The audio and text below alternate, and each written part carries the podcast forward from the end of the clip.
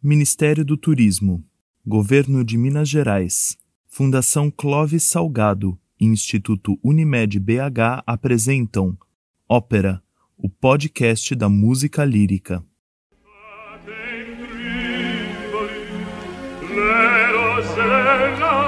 Ma sempre, sempre indietro! Contrabbassi! You are always late! Corpo di un Dio santissimo! Are dead! È una vergogna! Shame on you! What kind of ears you have? You have ears in, in your feet! Oh, corpo d'un Dio! se- Ah, ah, uno... Ah! Vien voglia di dar dei calci nel culo a tutti, per Dio santo! Maestro Toscanini, pra que tanta gritaria? E sono loro, Palavrões. Bom. Arturo Toscanini é certamente um dos grandes maestros da história, mas os tempos mudaram e cenas assim hoje em dia são impensáveis, ou pelo menos deveriam ser, né? Mas o que não muda é o papel do maestro na construção da interpretação de uma ópera. Eu sou Carolina Faria e é sobre isso que vamos falar no segundo episódio do podcast Ópera Vida de Maestro.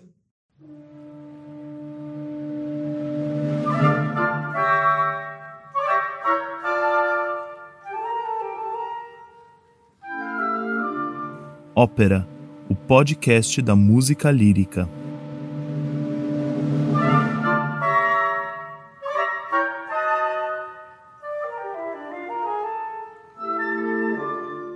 A figura do maestro como personagem central na interpretação musical é um fenômeno relativamente recente, se levarmos em consideração a história da música como um todo.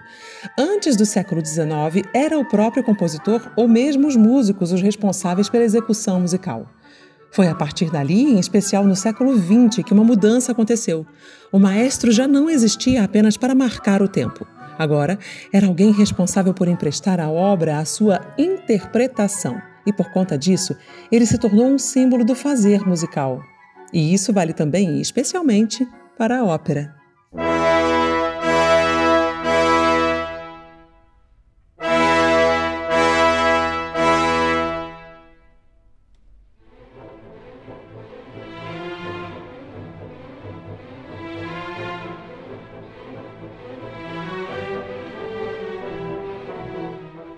Mas reger uma ópera não é o mesmo que reger uma obra instrumental, uma sinfonia, por exemplo.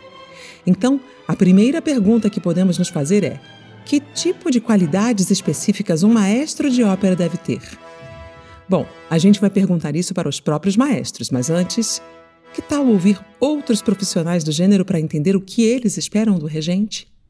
Vamos começar com Adriane Queiroz, soprano paraense que trabalha na Ópera Estatal de Berlim.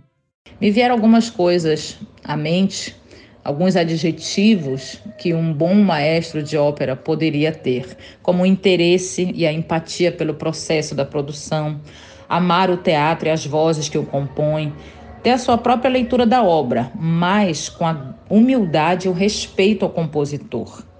É o compositor que o serve. O maestro de ópera é como um jardineiro que tem a consciência da maravilha da natureza, no caso aqui a música, cuida da plantação da obra na sua leitura, rega o crescimento das flores vocais e, acima de tudo, respeita a natureza dos instrumentos, da direção teatral, dos grupos de apoio e reconhece a importância de cada um no processo. Agora, Pedro Visocas, violista do Teatro Municipal de São Paulo. Sua vez. Para mim, um bom maestro de ópera deve, primeiramente, conhecer muito bem a música e a história da ópera, a história da peça que a gente está fazendo. Não necessariamente como ela foi composta, mas a história do, do, do que acontece, da, da obra, né? Ah, fora isso, né, conhecer bem a música e conhecer a obra engloba também conhecer o estilo, a letra, se possível de cor, mas não é obrigatório, e como vai ser feita a montagem e a encenação. Fora isso, ele deve ter gestos claros, ele deve ser cordial e educado, que é um item básico, né? E saber acompanhar os cantores. E isso engloba que, além de mudar o tempo quando necessário, ele tem que saber equilibrar o volume de som da orquestra que está no fosso em relação ao que é feito no palco com os cantores. Assim, ben mio collessera io tuo tu mia consorte avrò più l'alma intrepida il braccio avrò più forte ma pur se nella pace destini è scritto.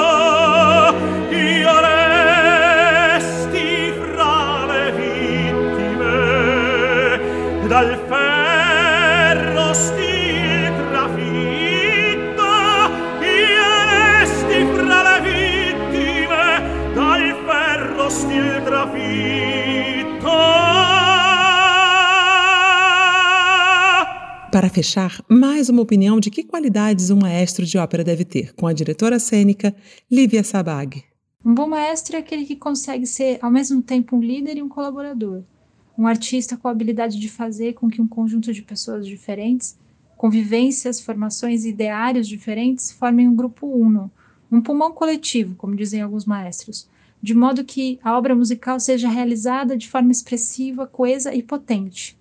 No caso da ópera, ou de outras obras musicoteatrais, um bom maestro conhece com profundidade outras linguagens artísticas, especialmente o teatro, e sabe ser um colaborador, ou seja, criar conjuntamente com outros artistas, como cantores, encenadores, e um processo que é essencialmente coletivo.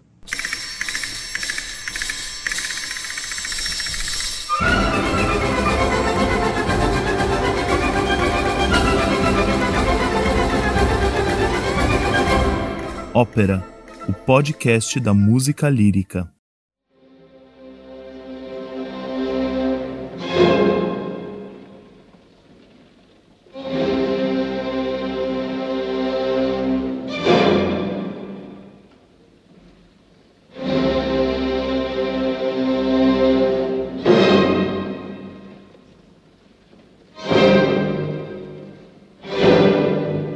Eu estive em pela primeira vez em 1947.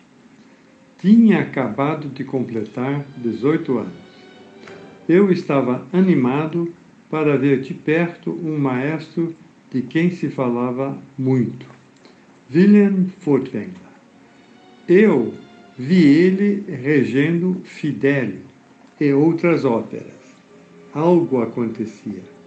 Uma vibração tomava conta do teatro de maneira muito forte. Uma das apresentações aconteceu de manhã e lembro que saí do teatro e passei a tarde toda caminhando na margem do rio Zalzar, tentando entender o que eu acabara de testemunhar. E posso dizer com certeza, é algo de que não esquecerei jamais. O maestro Bernard Haitink tinha 87 anos quando compartilhou essa lembrança da juventude. Uma lembrança que diz muito para a gente. Primeiro, sobre o impacto duradouro que o trabalho de um maestro pode ter nos estudantes e no público, mas também sobre como o trabalho com grandes regentes pode ser fundamental na formação de jovens, como nos lembra o maestro Isaac Karabichevsky. Nos anos em que trabalhei em Viena como diretor artístico da orquestra Tom Künstler, tive a oportunidade de assistir a vários espetáculos e principalmente ensaios. Nessa época, os regentes que mais me impressionaram foram, sem dúvida, o grande Karajan e Carlos Kleiber. O gestual de Kleiber era, em todos os níveis, uma extensão da voz, mesmo quando ensaiava instrumentistas. Tudo nele era plástico e obedecia ao movimento das linhas, as mesmas que norteavam a evolução das vozes. Foi uma aula inesquecível.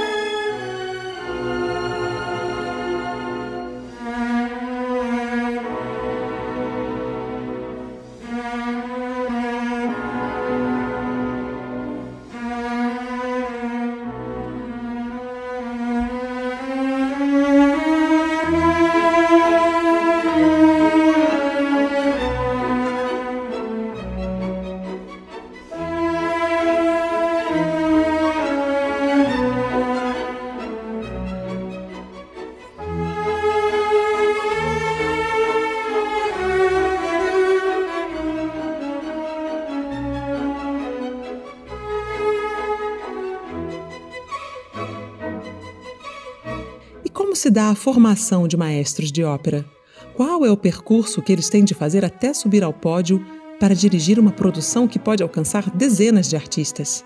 O pianista e maestro norte-americano Ira Levin chama a atenção para a importância de atuar dentro de um teatro, acompanhando ao piano cantores, ensaios, vendo de perto o trabalho de grandes mestres e entendendo como um teatro de ópera funciona, uma experiência que ele teve na juventude ao ser contratado pela Ópera de Frankfurt. I think the most important thing uh, for the o mais importante para a formação de um bom maestro, de um grande maestro, é trabalhar na ópera. Todas as grandes lendas das quais lembramos hoje vieram da ópera com raríssimas exceções. Eu comecei a trabalhar com Max Rudolph, lendário professor de regência, e desde cedo falei para ele do meu interesse em ir para a Alemanha e seguir a rota que muitos seguiram, inclusive ele. Ele então escreveu para o maestro Wolfgang Savalich e sugeriu meu nome. Por meio de alguns contatos, depois de um ano trabalhando com Rudolph, Recebi uma ligação de Frankfurt perguntando se eu queria fazer uma audição para Michel Gillen, que era um maestro incrível. Eu fui até Cincinnati e toquei para ele um pouco de Chopin e de O Crepúsculo dos Deuses, e ele me contratou. Eu não tinha experiência alguma em ópera, zero. Mas tinha as partituras, conhecia as óperas de Wagner, Verdi, o Fidelio de Beethoven, aprendendo a música no piano. Quando fui para Frankfurt, encontrei uma situação que não existe mais nem na Alemanha. Fui contratado para ser assistente de uma nova produção do Anel do Nibelungo de Wagner. Então, minha primeira ópera foi O Anel, eu me envolvi com 18 óperas no meu primeiro ano, o Anel, a maior parte das óperas de Mozart, e eles me diziam: vá tocar La Gioconda para o maestro Patané. Eu dizia que nunca havia tocado a ópera. E eles falavam para eu ler à primeira vista. E quem estava no elenco?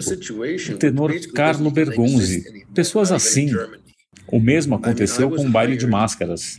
Então, em minha primeira experiência, tive contato com esse alto nível. Eu aprendi com essas pessoas como preparar um cantor. Gillian me chamou um dia e me disse é, que eu tocava bem demais e que os cantores não precisavam disso. E entendi o que ele queria dizer trabalhando com os cantores. Eles diziam, Ira, o que eu preciso ouvir aqui não é o piano recriando a orquestra inteira mas essa linha do oboé, essa harmonia, essa orientação. Depois de fazer isso centenas, milhares de vezes, aprendi do que um cantor precisa. E também nos ensaios no palco. Eu demorei para reger uma apresentação, mas fiz muitos ensaios. Você rege, experimenta, vê o que funciona, o que não funciona. Quando regi minha primeira ópera, Falstaff, foi sem ensaio. Pode imaginar? O Fidelio também. Minha primeira Salomé, sem ensaio. O Cavaleiro da Rosa, mas eu tinha tocado essas óperas centenas de vezes, preparando cada papel. Hundreds of times, coached them every time, coached every small role, coached, you know,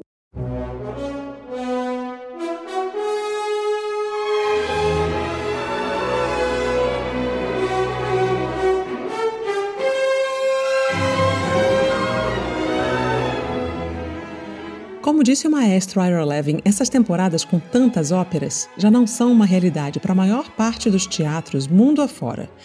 E o Brasil não é exceção, o que exige imaginação e a busca de oportunidades. Mas o trabalho dentro do teatro, esse segue fundamental, como diz o maestro André dos Santos. São muito poucos os países que têm uma formação acadêmica é, voltada à regência de ópera.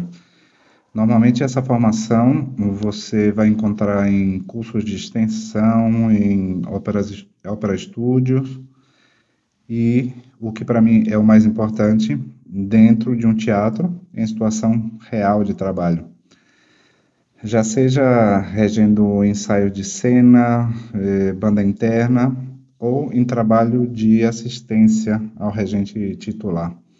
No meu caso específico, por exemplo, eu não tive a formação de regente orquestral para depois entrar na ópera. Eu comecei trabalhando eh, com ópera como pianista, Logo depois, me responsabilizando também pela preparação musical e idiomática dos cantores solistas, para logo começar a reger ensaios de cena, grupos internos e manejar legenda nos espetáculos, etc. Até que eu comecei a trabalhar como maestro assistente e logo passando a maestro titular. Eu acredito que seja esse o caminho lógico para um jovem maestro que tenha a vontade de se dedicar à regência operística, porque assim você entende todo o processo de um teatro para chegar ao resultado final. Falando das dificuldades para chegar à regência de ópera no Brasil, é justamente pelo número muito pequeno no país é, de produções de ópera que geralmente estão concentrados em alguns poucos teatros, com o seu quadro de regentes já completo. Mas isso não deve desestimular é, a, a, buscar a, o que você quer na regência operística. Corra atrás do que puder para estar presente nesse mundo do teatro e da ópera e principalmente faça com que a música lírica seja uma necessidade em sua vida e não uma simples opção. Também o período de ensaios com várias semanas nem sempre existe. Afinal, vivemos em um mundo em que tudo é muito rápido. Isso se vê também na atividade artística. Não é um quadro ideal, não permite muitas vezes a maturação de ideias e interpretações e exige uma preparação prévia mais intensa. Com a palavra, a maestra Priscila Bonfim.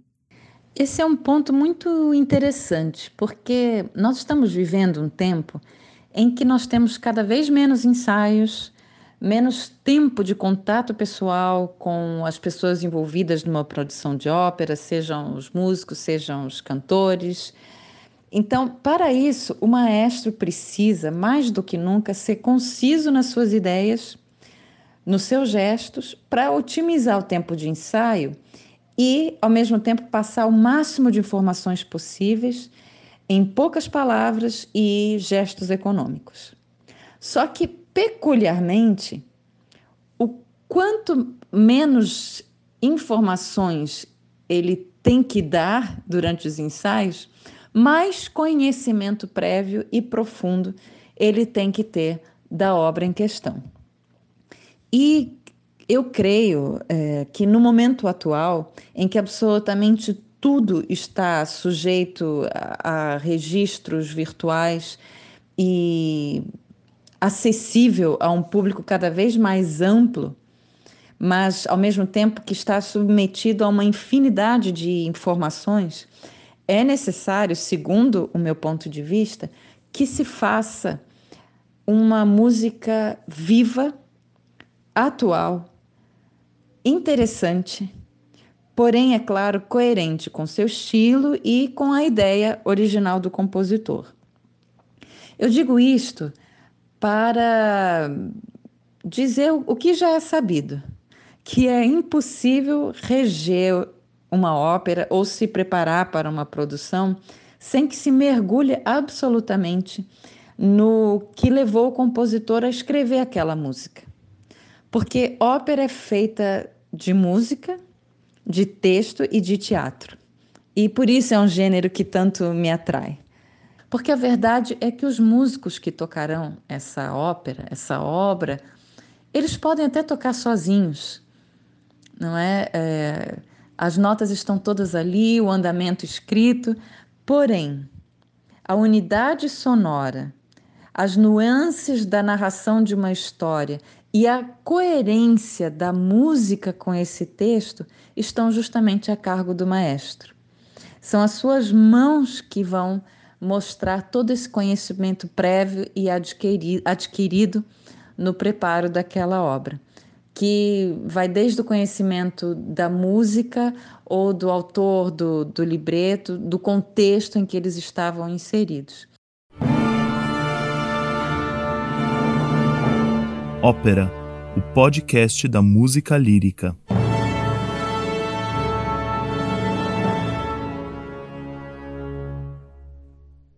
So let's begin. Chilean bass.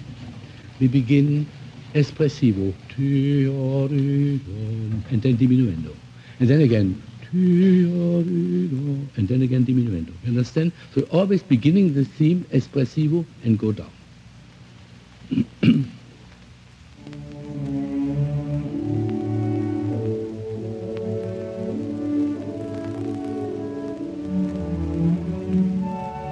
piano, piano, piano, too loud, too loud.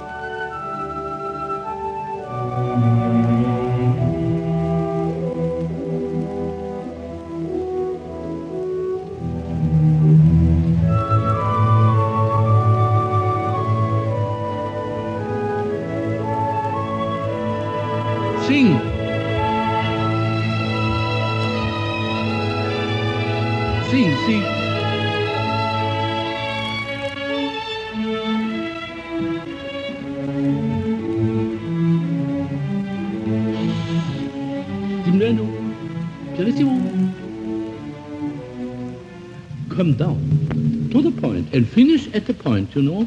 Then I have my diminuendo, and it's smorzando, the end. No singing violas. Let's have the whole thing once more. Uh, Woodwind's very piano, but far too loud. So, begin once more.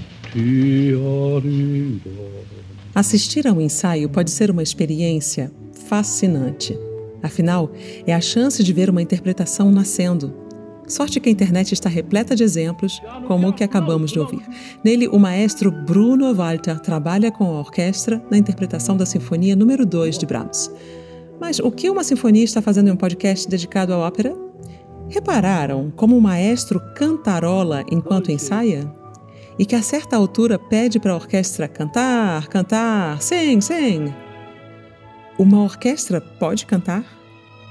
Segundo Isaac Karabchevsky, não só pode, como deve.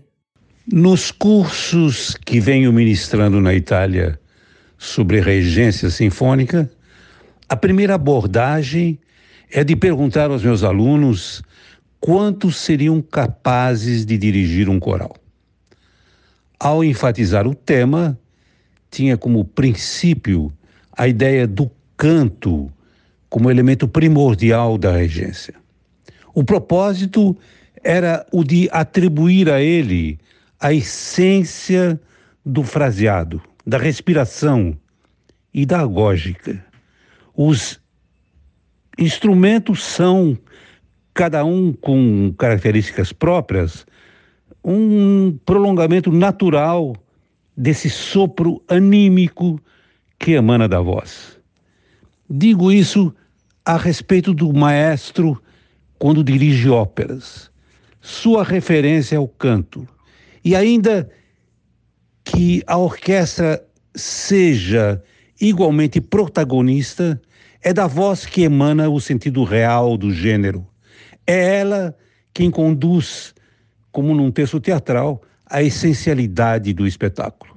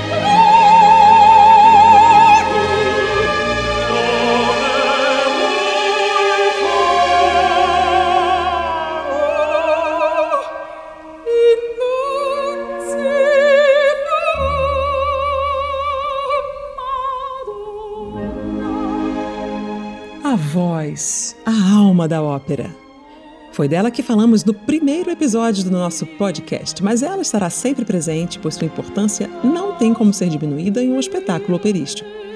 Mais do que isso, ela é o princípio de tudo, inclusive para o regente, como lembra Luiz Fernando Malheiro, diretor do Festival Amazonas de Ópera. O maestro de ópera precisa ter, um, antes de mais nada, uma, um conhecimento do canto, de técnica, de voz, uh, de preferência, teria sido bom se ele tivesse começado a carreira cantando, cantando em coral, prática coral é, é, é boa, uh, cantando, não só regendo, mas cantando em coro, cantando uh, como solista, estudar canto, enfim, eu acho bastante importante, assim como estudar instrumento.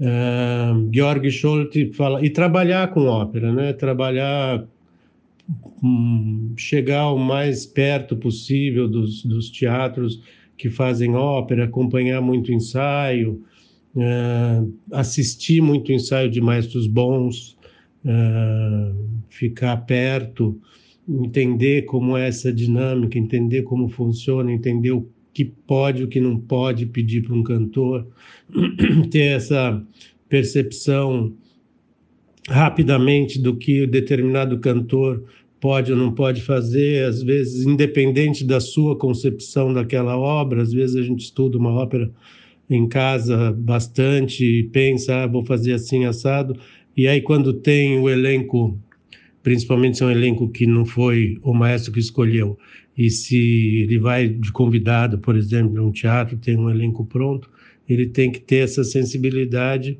rapidamente de alterar, às vezes, uma, uma concepção que ele tinha, não radicalmente, mas adaptar às possibilidades dos cantores com quem ele está trabalhando rapidamente ele tem que, que ver que o tempo que ele tinha pensado para determinado cantor não funciona, que tem que ser um pouco mais rápido, um pouco mais devagar, que determinada voz uh, precisa de um tempo um pouco maior para estar tá no, no lugar, vamos dizer, uh, no qual ela pode, ela pode funcionar melhor e o outro não, o outro tem que ter tem que ter tempos mais mais rápidos, tem que ter mais tempo para respirar, enfim. Tem várias sutilezas, cada cantor é de um jeito. Georg Scholti falava que o trajeto do maestro da ópera para o repertório sinfônico é sempre melhor do que o inverso. O maestro que começa no repertório sinfônico e estuda com essa ideia, etc., quando vai quando passa para o repertório uh, lírico, apanha um pouco.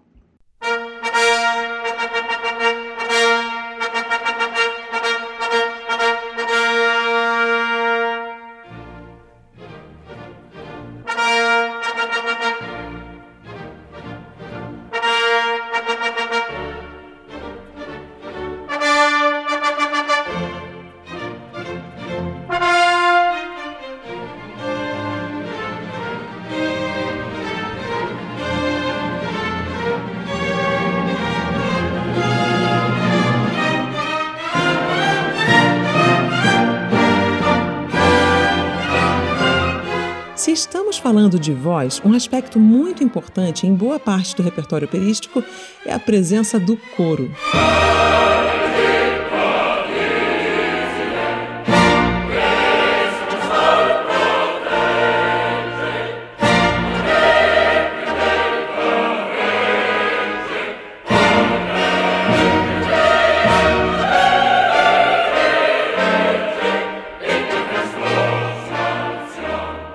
cabeça, dá para lembrar de vários momentos marcantes.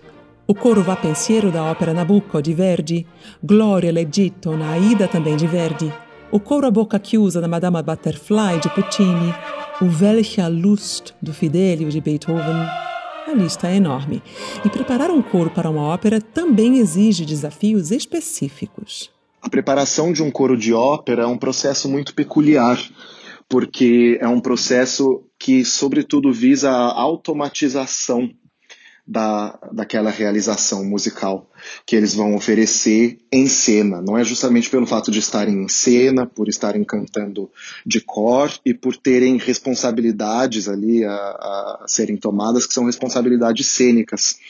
Então, nesse sentido, tudo o que é musical precisa estar absolutamente automatizado e a preparação deste coro de ópera para essa automatização tem que ser uma preparação muito eficiente para que o coro também seja eficiente. Eficiência para um coro de ópera tem a ver com uh, um foco bem uh, mais profundo em parâmetros como precisão rítmica, como articulação do texto, como nuances dinâmicas que precisam ser oferecidas de uma forma bem mais exacerbada do que num repertório coral a capela, por exemplo, ou mesmo se a gente pensar num coro cantando uh, repertório sinfônico, o coro tem geralmente só a orquestra entre ele, entre o corpo coral e o maestro, não é?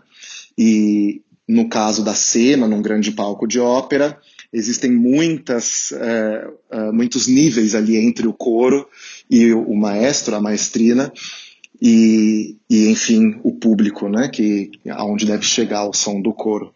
Então, para preparar tudo isso, de fato, o maestro de coro tem que conhecer esse repertório muito bem, mas tem que sobretudo também pensar as características acú acústicas da casa em que esse coro canta e, sobretudo, da, da encenação uh, desta obra, não é? Um, às vezes até uh, o próprio cenário ou o próprio figurino tem uma influência grande na preparação que o coro uh, precisa fazer para um, levar esse material musical até o público. Obrigada, maestro Luiz de Godoy. O maestro Godoy hoje trabalha na Ópera de Hamburg, na Alemanha. E depois de conhecer mais essa faceta de seu trabalho ligado à ópera, que tal mergulhar nos bastidores de uma produção operística?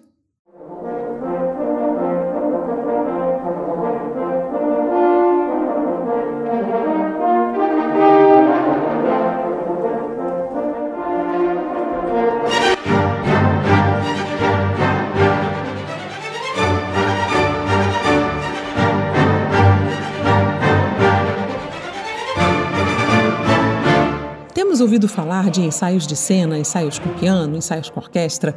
A gente sabe que na plateia vemos o resultado de uma série de momentos específicos dentro da preparação de uma ópera. Então, convidamos o maestro Silvio Viegas, diretor da Sinfônica de Minas Gerais do Palácio das Artes, para explicar isso para nós. A montagem de uma ópera é dividida basicamente em oito tipos de ensaio: ensaios musicais com piano, ensaios de cena com piano, ensaios musicais com orquestra, ensaios à italiana, ensaios com piano no palco, com cenários e figurinos que chamamos de antepiano, ensaios de conjunto e ensaios pré-geral e geral. Os ensaios musicais com piano são fundamentais para definir andamentos, respirações, intenções e detalhes musicais fundamentais para o todo da ópera. Eles ficam exclusivamente a cargo do regente responsável, e é aqui que regentes e cantores começam a construir o drama musical e as cores, os matizes de cada um dos personagens. Os ensaios de cena, como o próprio nome diz, são voltados para encenação, movimentação dos personagens no palco, interação entre os cantores e deles com o cenário e objetos de cena. Apesar de não ser regra, pessoalmente tento acompanhar todos os ensaios de cena, pois como o ensaio é voltado para a parte mais teatral da ópera, muitas vezes os cantores acabam não usando sua voz plena e mudanças de andamento e intenções acabam desaparecendo ou se alterando, o que, com a repetição das cenas durante os ensaios, pode acabar solidificando uma versão que não seja aquela desejada e já anteriormente acordada.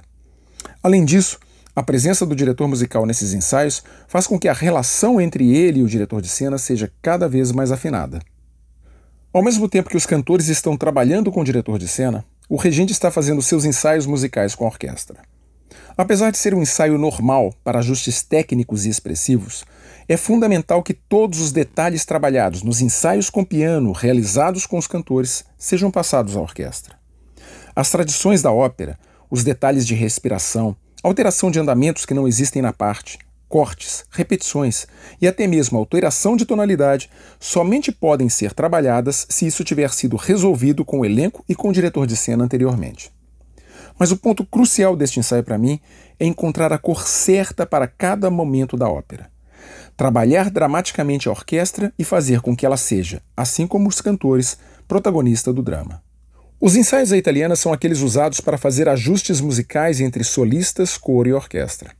É a primeira vez que todos os artistas envolvidos se encontram. Isso posto já basta para entender a importância desse ensaio. Mas pessoalmente tenho algumas restrições em relação a essa estrutura, pois coro solistas ficam sentados e muitas vezes com partituras abertas, o que não condiz com a realidade da ópera. A movimentação cênica e interação dos cantores com o cenário trazem desafios que, em um ensaio com todos confortavelmente sentados, não existem. Obviamente, dependendo da obra ou da qualidade da preparação, o ensaio à italiana é fundamental. Mas quando a obra não apresenta tantos desafios e está madura musicalmente, tanto para os solistas quanto para a cor e orquestra, acaba optando por um ensaio cênico, mas com prioridade musical. Mas se existe um ensaio importante, é aquele que chamamos de antepiano, ou seja, ensaio com cenário, figurino, luz, coro, solistas, mas com o piano no lugar da orquestra. Esse é um ensaio onde o funcionamento técnico e artístico da produção será colocado à prova. Apesar de ser um ensaio mais voltado para a parte cênica e técnica, a presença do regente responsável é primordial. Afinal, trata-se quase de uma primeira apresentação, e muito aprendemos com erros e dificuldades que aparecem nesse tipo de ensaio. Chegamos finalmente aos ensaios de conjunto, onde tudo se une pela primeira vez.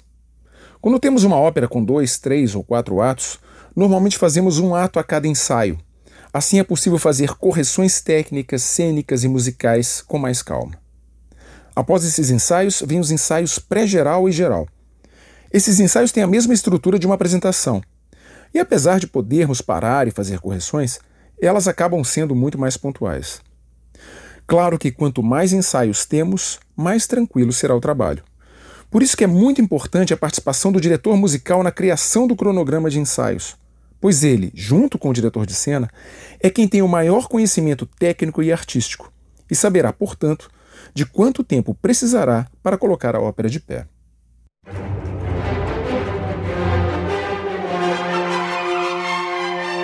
Ópera, o podcast da música lírica. Um outro aspecto do trabalho do maestro muitas vezes é o de definir a programação de um teatro, que óperas serão apresentadas, como se monta uma temporada lírica. Há aqui muitos aspectos a serem considerados. É o que nos explica o maestro Roberto Minchuk, regente do Teatro Municipal de São Paulo. Os critérios na escolha de, de um repertório são vários, né? Ah, no caso, por exemplo, do Teatro Municipal, é, o critério que eu sempre uso, um dos, eu começo pensando que eu quero utilizar é, o máximo a orquestra que eu tenho no Teatro Municipal, o coro lírico, né, as forças da casa, os artistas da casa. Ah, daria preferência também, enfim, a, a ter obras, a, a, enfim, misturar ópera italiana com ópera alemã, com ópera francesa, né? Então não faria só uma temporada só de óperas italianas, mas teria aí sempre uma ópera alemã, Richard Wagner ou Richard Strauss, que de fato são, são óperas sinfônicas é, no sentido de que exploram muito, né? A orquestra tem um protagonismo dentro da música, e isso é muito, muito importante para os músicos. Né? Então, essa diversidade, digamos assim, variedade de estilos uh, dentro de uma temporada é, é muitíssimo importante. E, evidentemente, que tem a questão do orçamento. Né? Você tem ali é, um teto né, para gastar de X, você vê quais os títulos que você pode gastar dentro daquilo para conseguir fazer com qualidade. Né? A Tosca, por exemplo, é uma ópera que tem três papéis principais e mais alguns papéis secundários. Então você não vai precisar gastar uma fortuna contratando né, é, solistas, porque não são tantos papéis. Já, por exemplo, no exemplo de, de Rosen Cavalier, são muitos papéis. Né? Se você faz o Rossini, então, o Viaggio a Reims, é uma infinidade de papéis importantíssimos, né? mais de 20. E você precisa ver como é que eu vou fazer para ter todos esses solistas que eu preciso para fazer essa ópera. Esse equilíbrio é muito importante. Evidentemente que também é, eu gosto de trazer sempre um título contemporâneo contemporâneo. Isso é muito importante para o teatro. Acho que hoje a gente não pode, o teatro não sobrevive mais sem esse, esse contato com aquilo que é atual, né? com as questões que a gente vive no momento. Apesar que a ópera sempre fez isso, mas, mas é importante a gente também ter essa produção, a gente é, está é, incentivando os compositores, é, os libretistas, é, enfim, também propiciando aí né, essa, enfim, esse movimento é, artístico que mantém todo mundo ocupado né, em produção, produzindo muito.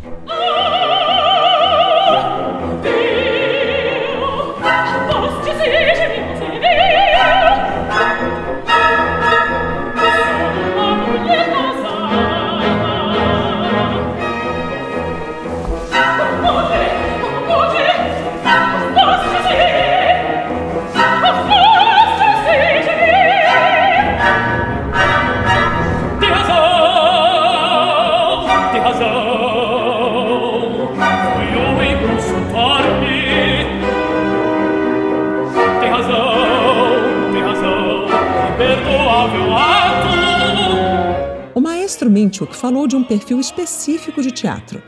Uma grande casa de ópera com orquestra, coro, os chamados corpos estáveis.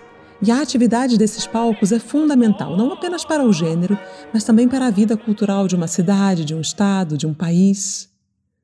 Mas as últimas décadas trouxeram também outras possibilidades de espetáculos, novos formatos que podem ser utilizados em contextos diferentes e com objetivos diferentes, como a maior difusão da ópera.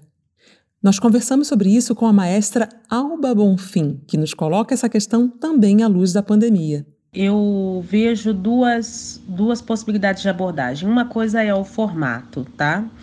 Pensando até na, nas novas formas de apresentar um espetáculo de música, né? De apresentar esse concerto, essa ópera. E a outra coisa é o próprio repertório, né? Ou revisitar barroco, ou. Uh, reler, ver novas possibilidades da ópera no século XX. No tocante ao repertório, a, o advento da Covid-19, da pandemia, né, e os seus desdobramentos, variantes, de restrições também sanitárias, nós regentes, é, programadores de teatro em diferentes locais, regiões do país, nós estamos uh, tendo que nos adequar e, ao mesmo tempo, reler as possibilidades de apresentação dos espetáculos de ópera. Quando a gente pensa em ópera, pensa em Verdi, muitas das vezes, grandes teatros, grandes orquestras, coro, cantores, solistas, e, e este cenário faz com que nós consideremos revisitar alguns títulos do barroco, muitas das vezes pouco feitos, pensar como é essa performance historicamente informada, assim como pensamos em títulos do século XX, desde Berg, é, Janacek, Schoenberg, Zimmermann, né? É, nos brasileiros a gente pensa um pouco, né, pensando até século XXI já, o trabalho de João Guilherme Ripper, Eliere Moura, Ferraro, mais ou menos isso, para que possamos desenvolver os novos formatos possíveis, desde remoto, híbrido e também presencial.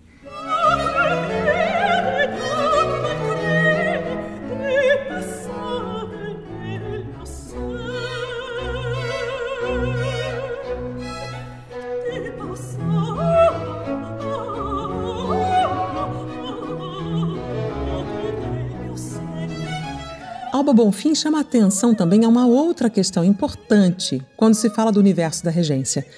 O fato de que ainda se trata um mundo masculinizado, em que as oportunidades para as mulheres são poucas. Para ela, a questão é mais ampla. A sociedade precisa desconstruir ou reconstruir a imagem da mulher como força criativa e como liderança.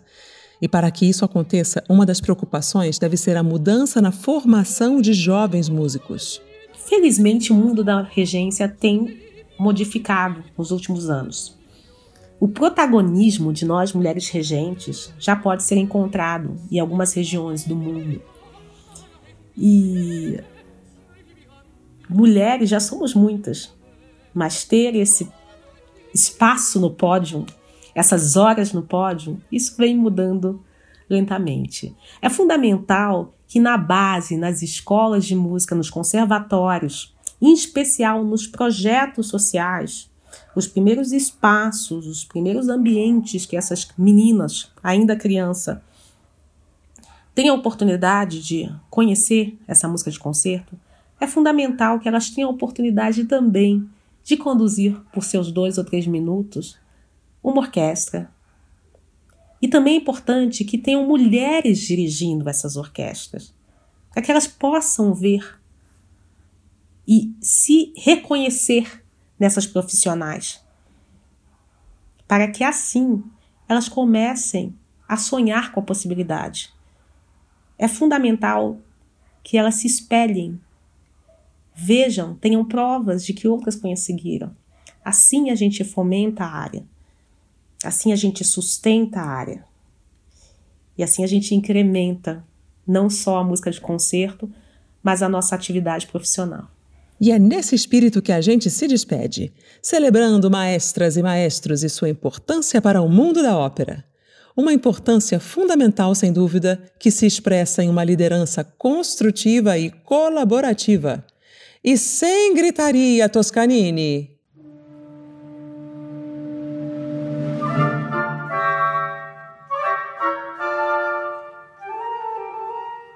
Este foi o segundo episódio do Ópera, o podcast da música lírica.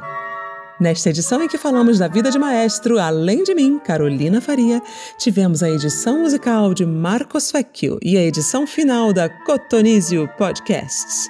A concepção, o roteiro e a direção são de João Luiz Sampaio e Nelson Rubens Kunza.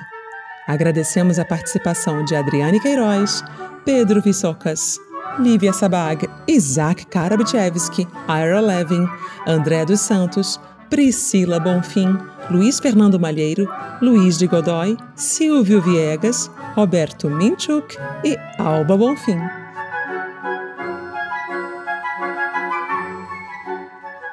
A temporada de ópera online 2021 é um projeto viabilizado pela Lei Federal de Incentivo à Cultura. Apresentação Unimed BH e Instituto Unimed BH. Patrocínio Master, Semig e Anglo Gold Ashanti. Apoio, Revista Concerto. Correalização, APA, Arte e Cultura. Realização, Fundação Clóvis Salgado. Secretaria Especial da Cultura. Ministério do Turismo. Governo Federal. Pátria Amada Brasil.